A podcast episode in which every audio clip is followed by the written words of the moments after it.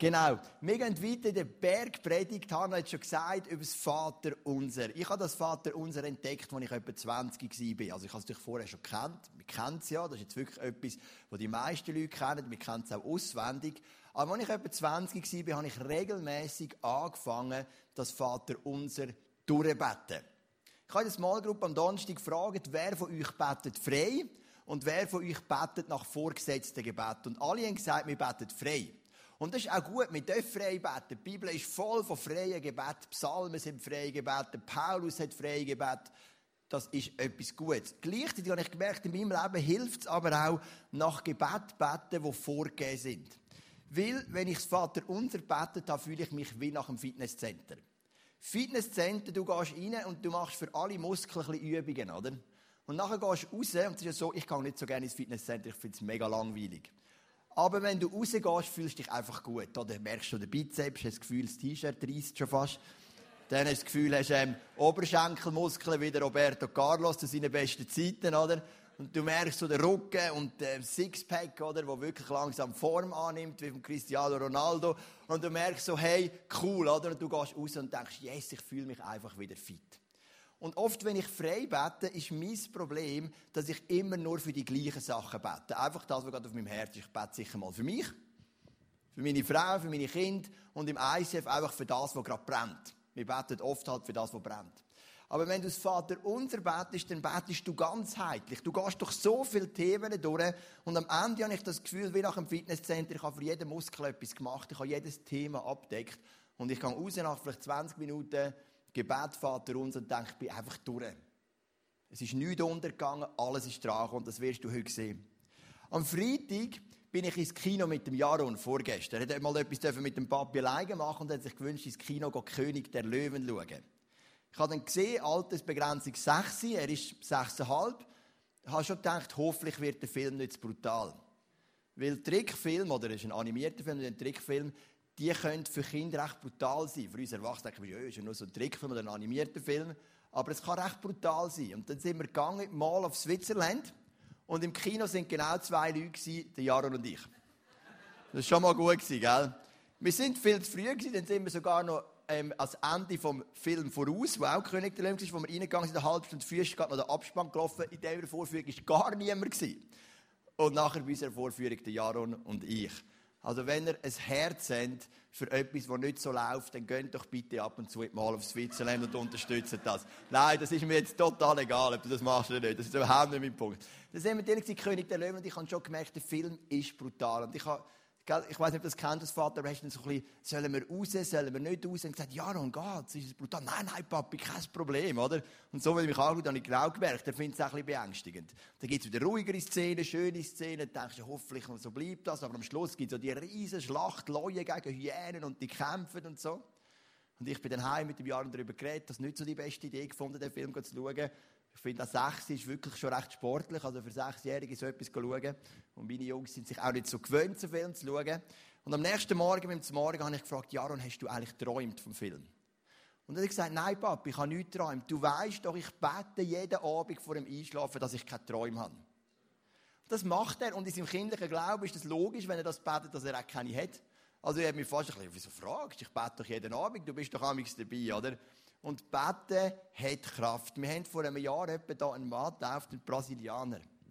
Und es war ähm, eine mega schöne Geschichte. Er ist hier hergekommen, ist zum Glauben gekommen. Und kaum haben wir ihn getauft, ist er nicht mehr da gewesen. Wir haben ihn nie mehr gesehen. Aber Leute von euch und auch ich, wir sind treu dran geblieben im Gebet.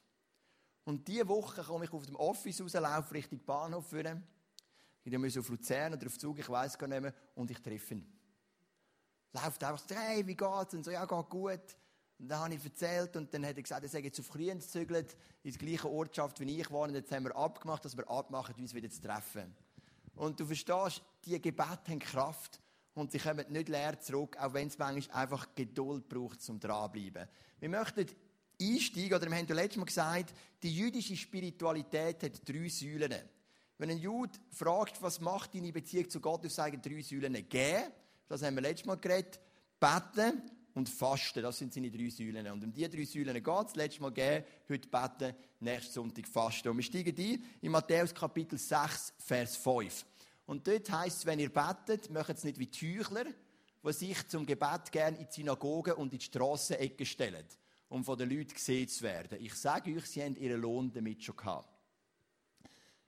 Ganz einen ähnlichen Vers haben wir letztes Mal schon gehabt, im Geben, was heisst, die linke Hand soll nicht wissen, was die rechte tut. Und die Pharisäer, die haben schon gebetet, die haben viel gebetet, aber die haben es gerne gezeigt. Die sind in die Strassenecke gestanden, sodass alle sie bewundern und denken, wow, das sind noch richtige Gottesmänner, die beten Tag und Nacht. meine, heute ist es ein bisschen anders, gell? wenn du dich heute in die Strassenecke stellst und laut betest, kommen nicht unbedingt Leute und denken, wow, was für ein Gottesmann, oder? Die denken, was ist das für ein schräger Vogel? Man kann das nicht so auf heute übertragen, aber zu der Zeit, wo das Volk mega fromm war, haben sie gedacht, was sind das für krasse Vollbilder? Und sie haben eher statt Gott gegeben, haben sie schon auf sich genommen. Und dann heißt es im Vers 6, wenn du beten willst, geh in dein Zimmer, schließ die Tür und dann bete zu deinem Vater, der auch im Verborgenen gegenwärtig ist. Und dein Vater, der ins Verborgene sieht, wird dich belohnen. Mein letzten Sonntag habe ich die Skizze gemacht und du magst dich daran erinnern, wenn du da bist, oder ich will das kurz erklären, wenn du nicht dran bist, nein, nicht da bist, wir alle, wir haben zwei Welten, kann man sagen. Wir haben eine äußere Welt. In meiner äußeren Welt ist meine Wohnung, wo ich wohne, Rebecca und meine Kinder, das ICF, noch der Blick, wie ich letztes Mal vom Blickartikel erzählt habe, der Zeitung von meinen Stadtführungen, der SC Kriens, ST, keine Ahnung, was ich da sagen wollte mit dem. Genau, ah, der Schwarztee, den ich zum Morgen trinke, genau. Das ist alles Teil von meiner äußeren Welt. Du hast aber auch eine innere Welt, ich habe es symbolisiert mit deinem Herz. Das Ziel der Bergpredigt ist, dass deine innere, deine verborgene Welt deine äußere bestimmt und nicht, dass deine äußere Welt deine innere bestimmt. Das Ziel ist, dass du in einer so Tiefe bist mit Jesus, mit dem Vater, dass das anfängt, deine äußere Welt bestimmen und nicht umgekehrt. Natürlich, es gibt immer eine gegenseitige Wechselwirkung. Ich habe gerade gestern so einen Stabführer in Zug und vorgestern ist ein Attentat von Zug, hat 18. 18. Jahrestag gehabt. Also am 27. September 2001 ist ja das fürchterliche Attentat in Zug. Das grösste Attentat von der Schweizer Geschichte. Gott sei Dank hat es nicht mehr Vergleichbares gegeben seitdem. Und ich bin doch auf das auch eingegangen in der Stadtführung, weil es aus aktuellem Anlass, das ist auch gross in den Medien jetzt gewesen, sie haben Geschichten erzählt von Leuten, hast es vielleicht auch gesehen, weil es eben gerade der, Jahr, äh, der 18. Jahrestag war. Und als ich das erzähle von dem Attentat, ist einer von diesen zehn Leuten, die ich gerade in der Stadtführung, dem kommen Tränen. Dem laufen einfach Tränen ab. Und ich habe gemerkt, er hat irgendwo einen emotionalen Bezug. Vielleicht hat er jemanden verloren bei dem Attentat, hat jemanden gut kennt, aber im laufen Tränen ab. Und du merkst, in unserer verborgenen Welt läuft etwas. Auch im Moment, was du gar nicht willst. Der ist sicher nicht in einer Stadtführung gekommen mit dem Ziel, ich will heute vor einem Stadtführer und anderen Leuten, die ich nicht kenne, brüllen. Aber es passiert. Und wir alle haben eine verborgene Welt, wir haben ein Herz und das sollen wir schützen. Und Jesus redet viel von dem Verborgenen. Er sagt beim Gehen, gib im Verborgenen. Er sagt beim Fasten, mach es im Verborgenen. Er sagt im Betten, mach es im Verborgenen. Und wenn wir den Vers nochmal haben Matthäus 6, Vers 6, dann heisst, geh in dein Zimmer, schließ die Tür zu. Das Wort Zimmer heisst wörtlich übersetzt Vorratskammer. Also wir haben in unserer Wohnung auch ein Redui, du wahrscheinlich auch. Und das Redui ist das einzige Zimmer in unserer Wohnung ohne Fenster. Ja gut, Badzimmer, das eine Badzimmer noch. Aber das Redui hat bei uns kein Fenster. Und genauso war es in diesen jüdischen Wohnungen. Gewesen. Sie hatten irgendeinen Vorratsschuppen gehabt. Dort hast du vielleicht Mehl drin gehabt und Milch, ja, Milch Kühlschrank, was auch immer. Gut, Kühlschrank hat es noch nicht gegeben. Anderes Thema. Ähm, hast du deine Vorräte drin. Und dann sagt Jesus, wenn du bettest, gang in den Vorratsschuppen. Der einzige Raum in einem jüdischen Haus oder in einer jüdischen Wohnung, der kein Fenster hat. Das heisst, zwei Sachen. Du siehst nicht raus, bist nicht abgelenkt, aber es sieht auch niemand rein und denkt, was für ein krasser Typ dass du betest, sondern du machst eben im Verborgenen. Du pflegst deine verborgene Welt. Der Vers sagt nicht, dass wir auch nicht öffentlich beten sollen. Manchmal gibt es da Verwirrungen, wo die Leute sagen, was heisst doch, wir sollen im Verborgenen beten. Das Neue Testament ist voll von Versen, wo die Gemeinde öffentlich betet hat, gemeinsam betet haben. Aber es gibt die Momente, wo du dich zurückziehst in deine Vorratskammer, in deinen Warroom, für die, die den Film kennen, und die ganze Leid Zeit nimmst, um deine verborgene Welt zu pflegen. Und dann heißt es im Vers 7 und 8, beim Beten sollt ihr nicht leere Worte aneinander reihen, wie die Heiden, die Gott nicht kennen. Sie meinen, sie werden erhört, wenn sie viele Worte machen. Für mich wäre das noch ein Vorteil, ich mache gerne viele Worte. Macht es nicht wie sie, denn euer Vater weiß, was ihr braucht, und zwar schon bevor ihr darum bittet. Auch dieser Vers kann wieder missverstanden werden. Es gibt Leute, die sagen, ja, ich darf nur ganz kurz beten, Jesus sagt, wir sollen nicht viele Worte machen. Wo der Petrus im Gefängnis war, heisst, die Gemeinde hat die ganze Nacht durchgebetet. Der Paulus sagt, ich bete mehr in fremden Sprachen als ihr alle. Der Paulus schreibt, betet ohne Unterlass. Es geht nicht darum, dass du nicht lang beten darfst. Es geht darum, dass du nicht plappern wie die Heiden. Was meint er mit dem? Ich bin im Rahmen meiner Diplomarbeit, die ich vor 20 Jahren oder vor 15 Jahren geschrieben habe, über die verschiedenen Weltreligionen, habe ich ja diverse Religions- ähm, also Moschee besucht, einen buddhistischen Ort und unter anderem bin ich auch in Hare Krishna Tempel gegangen in Zürich. Der Hare Krishna, das, also Hare Krishna, das ist ein Teil von einer hinduistischen Religion. Es gibt ja nicht die hinduistische Religion. Der Hinduismus, das ist ein Sammelbegriff. Das sind Religionen rund um den Fluss Hindu. Das ist nicht im Buddhismus oder im Islam, wo du einen Religionsspender hast, das ist ein Sammelbegriff. Und darum gibt es ganz verschiedene Zweige. Und Hare Krishna ist eines von diesen Zweigen, die sich auf drei Gottheiten beruft, der Hari, der Krishna und der Rama.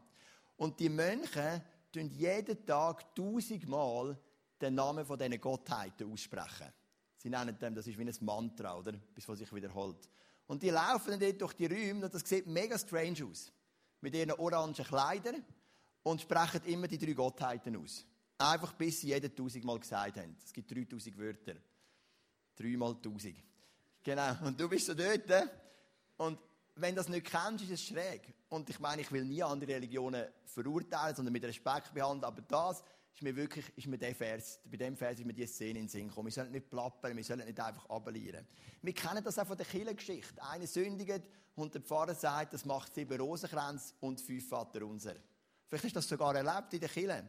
Und dann knündelst du runter und lierst deine sieben Rosenkränze und deine fünf Vater unser runter. Ich glaube, das ist nicht gemeint. Sondern die Meinung ist ein Gebet, das von Herzen kommt. Es kann kurz sein, es kann länger gehen, aber eins, das von Herzen kommt und wo du mit deinen Worten dabei bist. Und genau das ist ja Gefahr bei dem Vater unser. Dass es eben zu einem Gebet wird, wo du einfach runterlierst.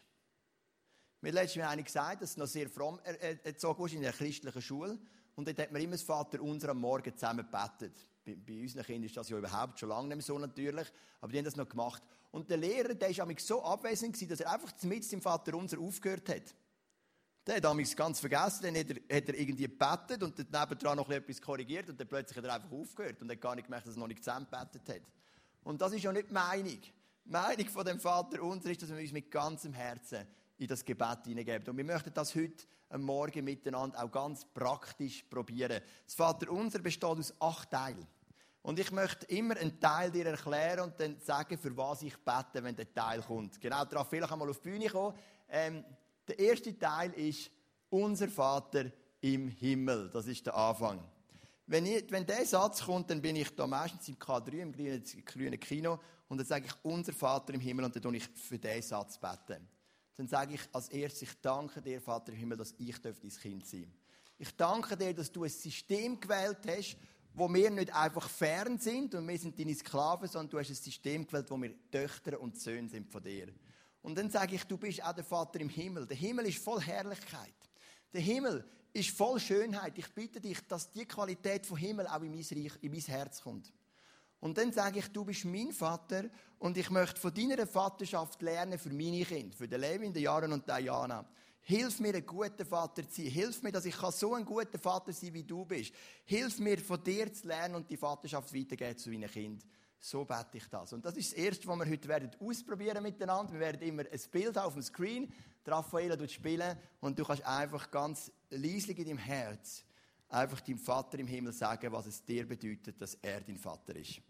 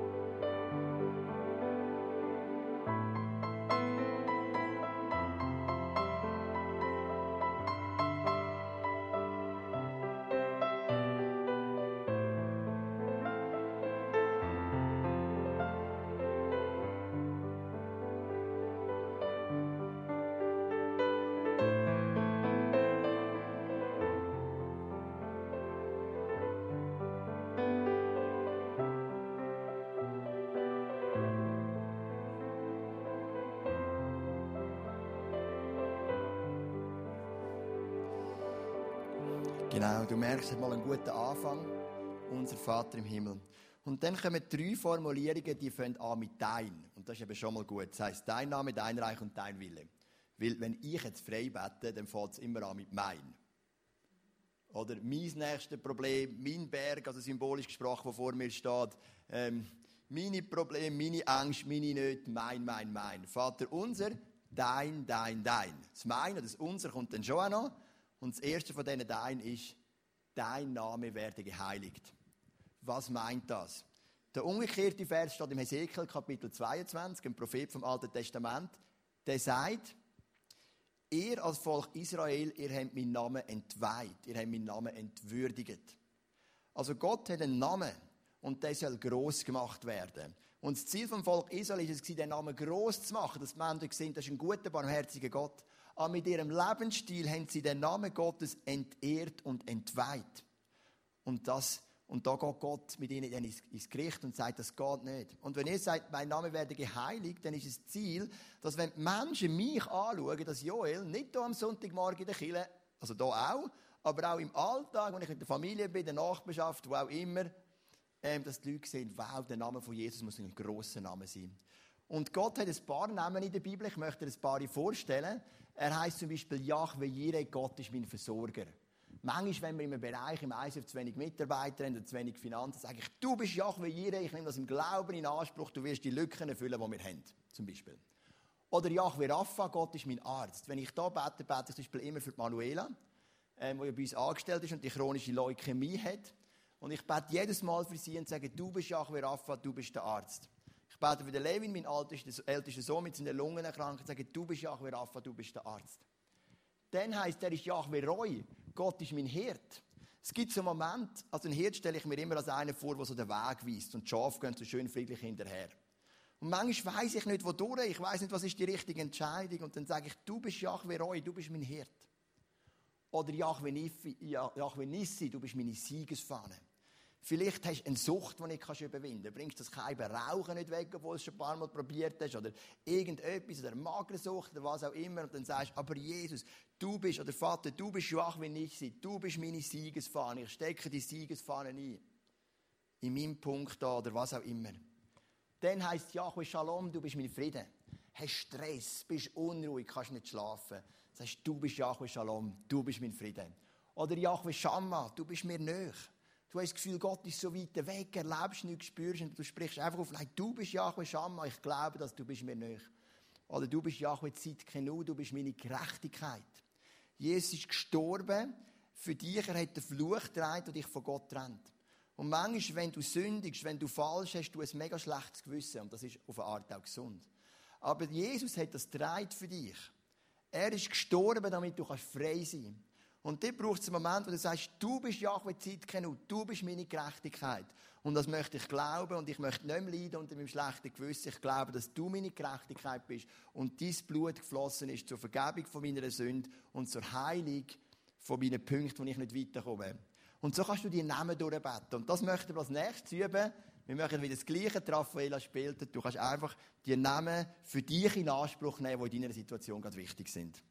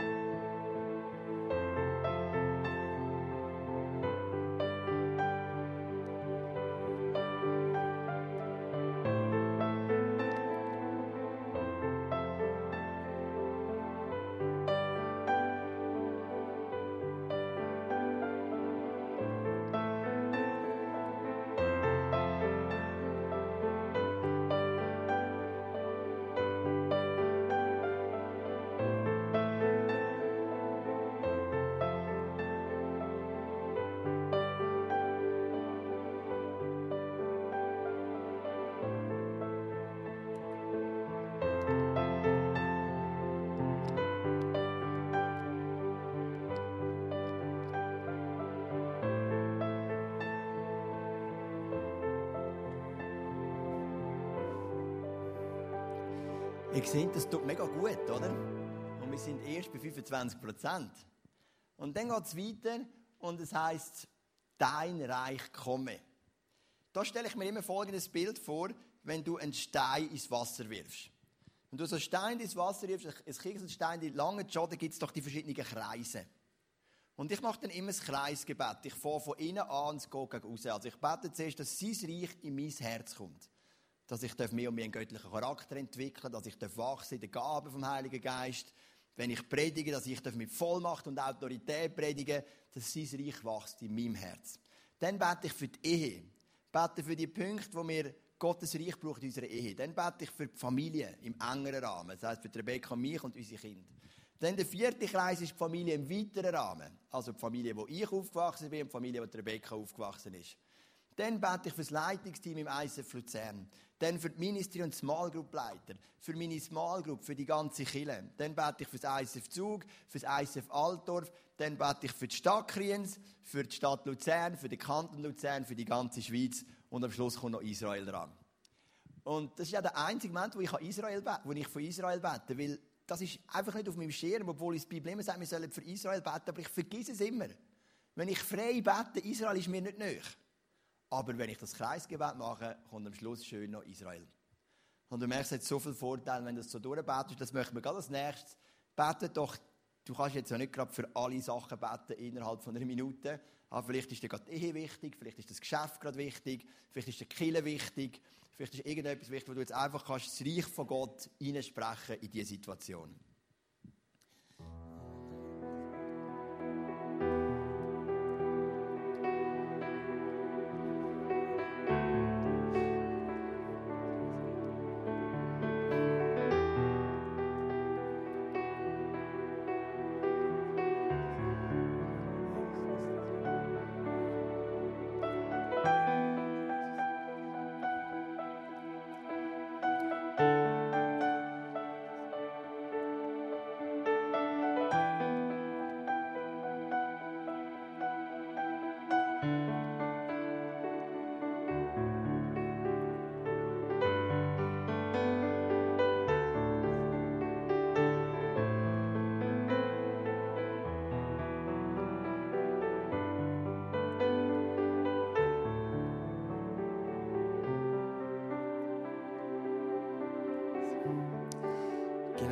Haben wir noch das dritte und das letzte Dein, dein Name, dein Reich haben wir schon gehabt.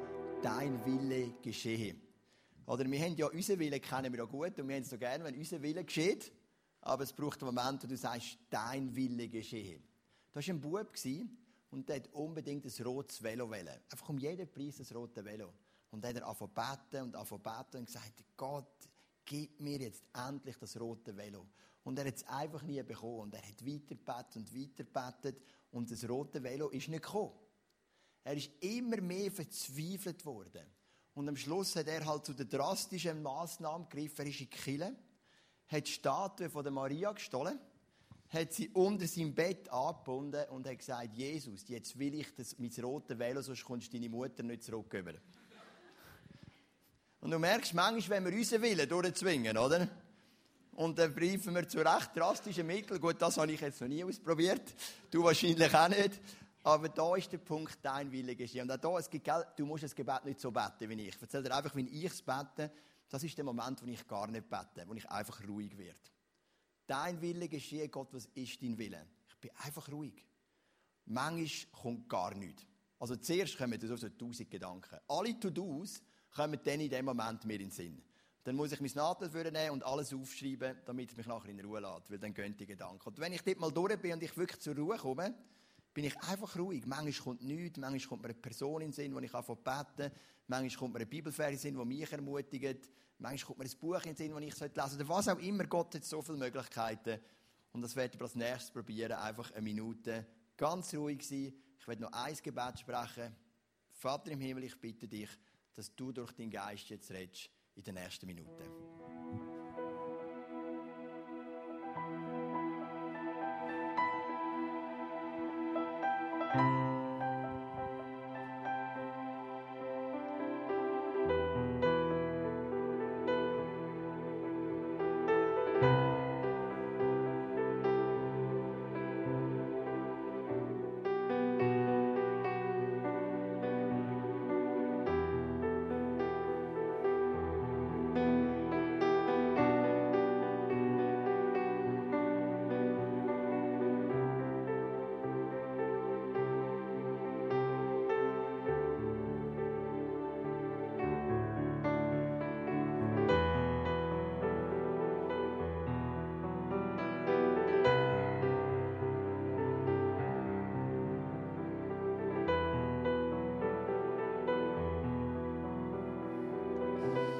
Falls du etwas gehört hast, schreib es unbedingt auf. Es ist ganz wichtig, dass wir, äh, wenn Gott redet, dass wir es aufschreiben, weil es kann schnell ja wieder untergehen im Alltag. Jetzt sind wir durch mit den Deins, jetzt kommen endlich wir dran.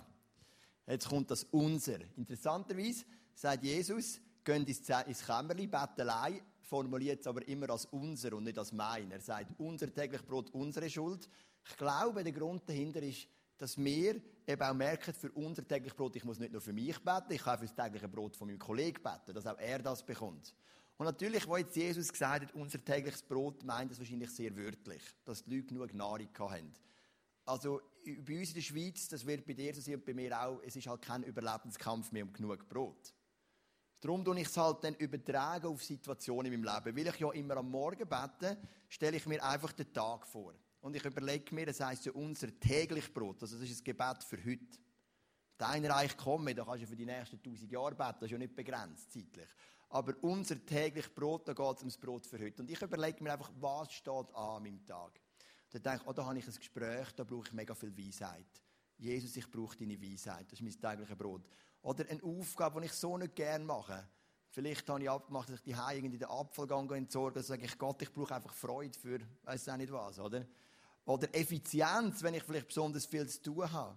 Oder Klarheit, oder was auch immer. Ich kann einfach den Tag durch, lege all die Stationen an und sage, wo ich mein tägliches Brot brauche für heute. Und das möchten wir als nächstes machen.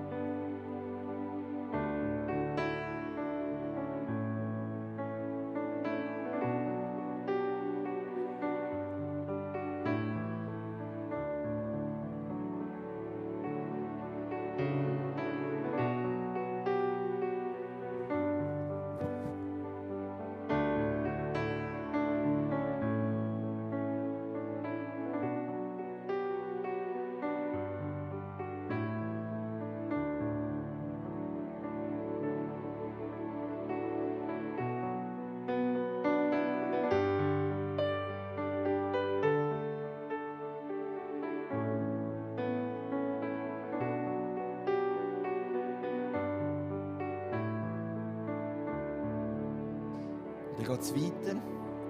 Und vergib uns unsere Schuld, wie auch wir vergeben unseren Schuldigen. Also wir können das auch noch mal aufteilen, wir sind zwei Teile drin. Ich mache es als eins. Anfang ist ganz einfach, ich bekenne meine Schuld. Ich weiß, wo ich sündig geworden bin, ich kenne meine Gedanken. Ich weiß, wo ich vielleicht nicht ehrlich war, wo ich übertrieben oder was auch immer. Und ich lege das Gott an. Ich tue Buß, ich kehre um, ich sage mir es leid und ich bekenne meine Schuld. Im zweiten Teil, ich möchte denen vergeben, die sich an mir versündigen. Ich habe nicht selten Leute, die aktiv Schuld aufladen, mir gegenüber. Weißt du, jemand, der mir irgendwie um Geld betrügt oder irgend so etwas, das gibt es bei mir sehr selten. Und Schuld ist eigentlich ein rechtlicher Begriff. Also, ich habe, nicht, ich habe selten Leute, die Schuld sich auftürmen mir gegenüber. Aber ich muss halt ein bisschen erweitern und da geht sicher auch nicht dagegen, dass ich sage, ich möchte einfach für die Leute beten, die mich vielleicht auch verletzt haben. Die eben etwas ausgelöst haben in meiner verborgenen Welt. Vielleicht unabsichtlich, sie haben keine Schuld, sie haben es nicht absichtlich gemacht, aber ich möchte einfach sie segnen, ich möchte sie freisprechen, ich möchte sie gehen lassen, dass sie nicht mein Herz bestimmen dürfen. Und so, gibt, so bekenne ich im ersten Teil meine Schuld und dann nachher denen vergeben, die mich irgendwo verletzt haben, angegriffen haben, die mich irgendwo unglücklich gemacht haben, unsicher gemacht haben. Einfach zum auch sagen, hey, mein Wert kommt nicht von diesen Menschen, sondern er kommt in meiner inneren Welt von Jesus direkt. Das möchten wir als nächstes machen.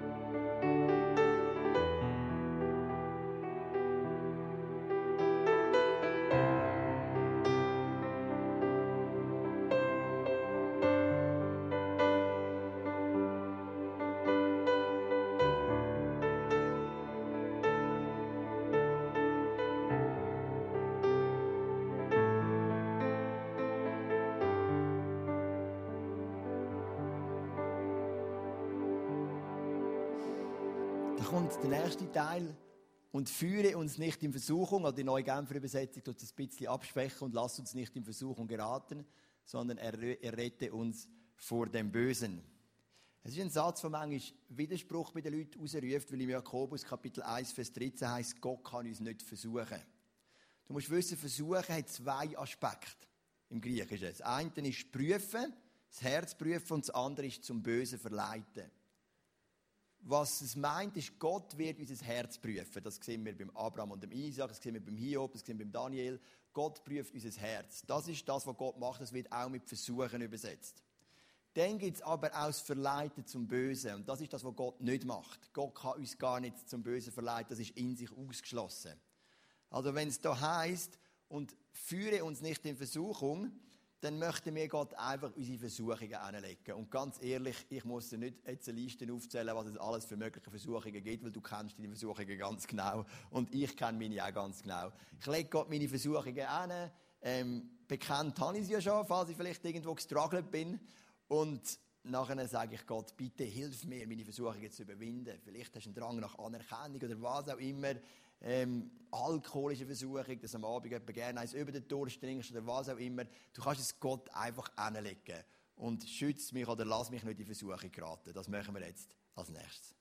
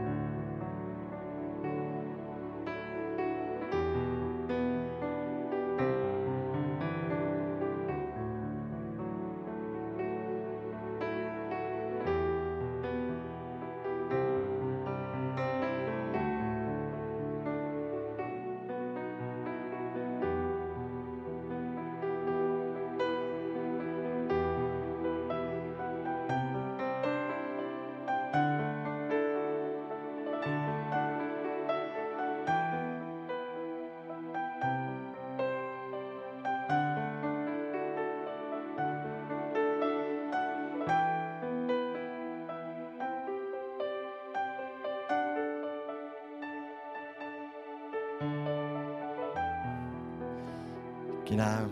Und dann kommt noch der letzte Satz. Und das ist der Worship-Satz, sage ich dann. Dir gehört Reich und Kraft und Herrlichkeit in Ewigkeit. Die Hai, wenn ich das bete, mache ich das nicht. Aber wenn ich hier bete, dann gehe ich dann ins K2, schlage den Beamer an und dann lasse ich auf YouTube ein Lied laufen, richtig laut. Weil ich habe nicht gerne, wenn ich mich in die Stimme selber höre, weil das Gefühl ich kann nicht so schön singen. Also muss es so laut sein, dass ich mich nicht selber höre. Und dann lasse ich das an und dann singe ich lauthals endlich mit einem Worship-Song oder mit zwei. Das werden wir jetzt nicht gerade praktisch üben, weil wir nachher sowieso einsteigen in den Worship Teil 2. Und ich glaube, du hast jetzt ein bisschen verstanden, warum ich dir sage, ich fühle mich nachher wie nach einem Fitnesscenter. Ich habe jetzt für alles betet. Ich habe Gott angebetet, ich bin dankbar gewesen, im Kreisgebet für meine Familie und all meine Freunde betet. Ich habe den Namen Gottes durchgebetet. Ich habe für das tägliche Brot betet, meine Sünden bekannt, habe für Versuchungen oder Gegenversuchungen angebetet. Und am Schluss komme ich noch mit einem Worship-Song raus und ich fühle mich frisch. Ich sage dir, ein perfekter Tagesstart, das ist bei mir nicht oft möglich, aber ab und zu gibt es, ist es Vater unser zu beten und Sport zu machen. Wenn ich diese zwei Sachen kombiniere, dann habe ich das Gefühl, jetzt kann ich die Welt verändern und auf den Kopf stellen, weil irgendwie dann die beiden Elemente, Geist oder alle drei Elemente, Geist, Seele und Körper abgeholt werden. Ich möchte dich mega ermutigen, das auszuprobieren, das Vater unser. Im Matthäus wird es anders eingeleitet als im Lukas. Dort steht es auch, im Lukas kommen ja die Jünger und fragen, lehre uns beten. Und ganz spannend ist, dass Jesus nicht sagt, betet einfach frei, was euch gerade in den Sinn kommt, so wie es wahrscheinlich 99% der Pastoren würden sagen, sondern Jesus sagt, betet so und gibt uns Vater unser. Und unsere Gebetswerkstatt, die wir einmal im Monat haben, die Hanna leitet, zusammen mit der Sandy, die Hanna ist die, die heute moderiert hat, ähm, werden wir genau so Sachen üben. Wir haben zum Beispiel vor zwei Monaten gelernt, Stiftshüttengebet zu beten. In der Bibel gibt es ganz viel Gebet. Es gibt Waffenrüstung, Stiftshüttengebet, jedes, jeder Psalm ist ein Gebet. Und mir hilft das mega. Manchmal bete ich frei, aber manchmal bete ich auch nach Schema, weil ich mich einfach nachher mega wohlfühle. Hey, ihr seid schnell, das haben wir gar nicht geübt, dass dieses Leid jetzt kommt. Mega gut, perfekt. Super umgesetzt, flexibel. Genau. Yes. Am Ende vom Vater unser kommen noch zwei Verse zum Abschliessen und die zwei Verse sind einer von diesen acht Punkten noch verstärken, sagen, das ist ganz ein wichtiger. Wenn ihr den Menschen ihre Verfehlungen vergebt, wird euer Vater im Himmel euch auch vergeben. Wenn ihr aber den Menschen nicht vergebt, wird euer Vater im Himmel euch eure Verfehlungen auch nicht vergeben. Also Jesus leitet nochmal einen Nachdruck auf den sechsten Teil vergib uns unsere Schuld, wie auch wir vergeben unseren Schuldigen. Und sagt, Jesus hat dir so viel vergeben, wenn du nicht parat bist zu vergeben, wird auch er dir nicht können vergeben. Also ein krasser Satz. Wenn du merkst, du lebst in Unvergebung mit Menschen, dann setz alles daran, das zu ändern. Das könnte matchentscheidend sein für deinen inneren Frieden und für dein Seelenheil. Hey, wir möchten noch einsteigen in den zweiten Teil vom Worship. Und unsere Band hat einen schönen Song ausgesucht, einen alten Klassiker, The Heart of Worship. Und wir haben gesagt, das Vater unser schließt ab mit Worship. Dir ist das Reich, dir ist die Kraft, dir ist die Herrlichkeit. Ich tue noch beten und dann können wir aufstehen, aufstehen und zusammen Heart of Worship singen. Jesus, ich finde das Gebet genial, das du uns gegeben hast. Ich bin begeistert, mich spricht das mega an. Und ich bitte dich für die, was auch dran ist, das zu machen in ihrer täglichen Zeit mit dir, dass sie auch dafür lernen, wirklich das Vater unser zu brauchen, als das Gebet, so wie es Hannah und Simon gemacht haben, so wie ich es mache oder sie können ja ein bisschen selber herausfinden, wo geht es bei ihnen durch. Aber ich, ich danke dir, dass du die, dass die Königin von diesen Gebeten gegeben hast. Das wichtigste Gebet, das Gebet, das direkt von dir kommt. Und ich bitte dich, dass es wirklich auch auf unser persönliches, geistliches Leben und unsere verborgene Welt bereichern. Amen.